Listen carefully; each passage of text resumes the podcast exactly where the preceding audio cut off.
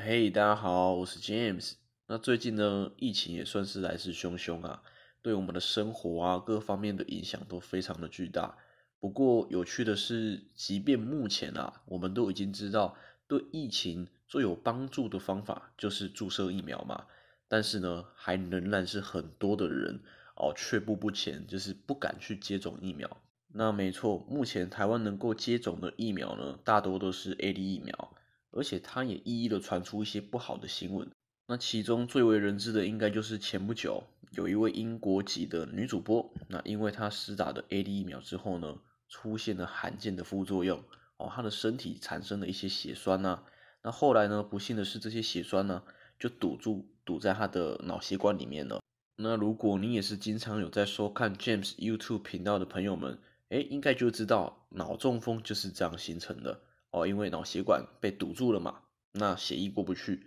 就形成了中风。那这位女主播呢，她更加的不幸哦，因为她的中风的程度呢又更严重了。她不止血管堵住，甚至还引发了血管破裂，产生了脑出血。那最后呢，因为抢救无效，然后不幸的就身亡了。那大家听到这里，可能不单单只有为这位主播感到悲伤啊，其实更多的，我想应该就是害怕。感觉到害怕，害怕这种不幸的后果发生在自己身上哦。毕竟没有人 希望这种悲剧发生在自己身上嘛。哦，那还没有被病毒感染到，你就先死在这个疫苗手上，哦，那不是很冤吗？不过根据统计，这种罕见的副作用在欧美国家发生的几率其实也算很低哦，大概每十万人当中才会有一个人会发生。而且呢，根据研究，因为体质的关系呀。这种副作用，它发生在亚洲人身上的几率，比起在欧美国家那些白人的几率还来得低许多。大概亚洲人是五十万分之一的几率，也就是说呢，每五十万个人去打这个针呢，大概就只会有一个人得到这种不幸的副作用。那我们把这个数据套用在台湾人身上好了，全台一共将近有两千三百万人口嘛，那如果呢，每五十万个人会有一个人得病的话，那全台两千三百万个人都施打疫苗，大概就只有四十六个人会发病。哦，那说到这里，大家可能觉得说，哎，James 你怎么这么冷血？四十六个人，哎，也是人呐，没准一个人就发生在你家，到时候看你怎么办。哦，没错，我知道，虽然说风险低，但是呢，风险依然还是存在嘛。不过，如果我们把这个副作用也当做是一个意外。当做是一桩因为意外而导致死亡的话，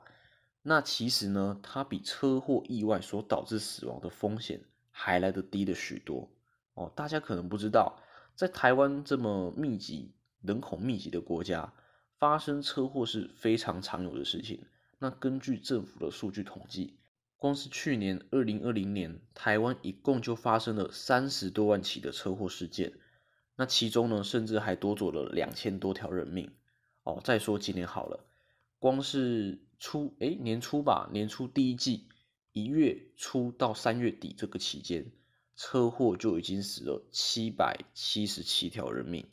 如果你这样换算下来的话，平均就是每日啊就会有大概有八至九条人命断送在车祸现场。那么在与疫苗致死的几率来相比呢？哎，那是不是就显得微乎其微了？哦，况且疫苗一年我们只需要打一至两次嘛，那车祸是天天都会发生的哎，所以与其担心打疫苗会死掉，我们反而应该更加注意的是行车的安全，没错吧？哦，什么轮胎可能用一段时间就要去换，因为避免怕打滑危险。哦，那喝了酒一定就不能开车嘛？哦，然后还有就是不要随意超车啊，不要抢快啊。那如果是以事情发生的几率还有频率来计算的话，这些事情应该是我们平常更需要去关心的，没错吧？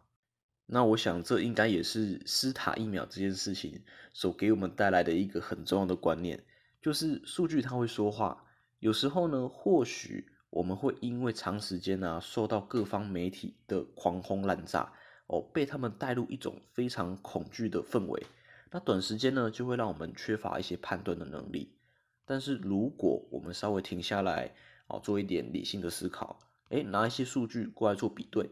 哎，你将会发现说，哎，其实这个东西呢，它并没有我们想象的那么恐怖，很多时候都是我们自己在吓自己。最后呢，有一件事情也要在这边跟大家一起做呼吁，就是啊，只要有机会施打到疫苗，那我们就要好好的去把握，因为这么一支小小的疫苗呢，它不仅能够保护我们自己，哦，更重点的是，如果人人都施打的话，它才能真正发挥到集体免疫的效果。那当大家都有了免疫力之后，才能够有效的控制住疫情。虽然说年轻人打完几乎都会有些发烧啊、身体不适比较严重的现象，不过相信聪明的各位，长痛不如短痛，会宁愿选择在短时间内接受这样的痛苦，也不愿意赌上罹患肺炎的几率，因为那不只是造成肺部永久性的创伤啊，它更有可能是在无意间就会把这个病毒又传染给你挚爱的这些亲人朋友们。哦，所以施打疫苗，它不但能够拯救我们自己，更重要的是为了保护我们身边所爱的这些人。好，那今天这个分享就先到这里。如果你是用 Podcast 收听的朋友，请帮我们点击订阅以及分享。那如果你是在 YouTube 收看的朋友们，也请不要忘记帮我们点击订阅、按赞以及打开小铃铛。那我们就下次见喽。